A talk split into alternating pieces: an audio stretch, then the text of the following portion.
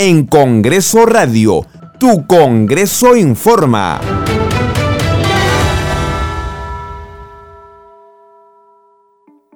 Presidenta, acerca de eh, la carta que envió el, el, Premier Aníbal Torres el día de ayer, eh, donde solicita ¿no? Eh, que el presidente de la República se va a acercar al Congreso para dar un mensaje. ¿Cuál es la postura del Congreso de la República? Bueno, sí, estando aquí hemos tomado conocimiento de dicha carta. El presidente se ampara en el inciso 7, el artículo 118 de la Constitución. Está en todo su derecho de pedir acudir al Pleno para dar un mensaje.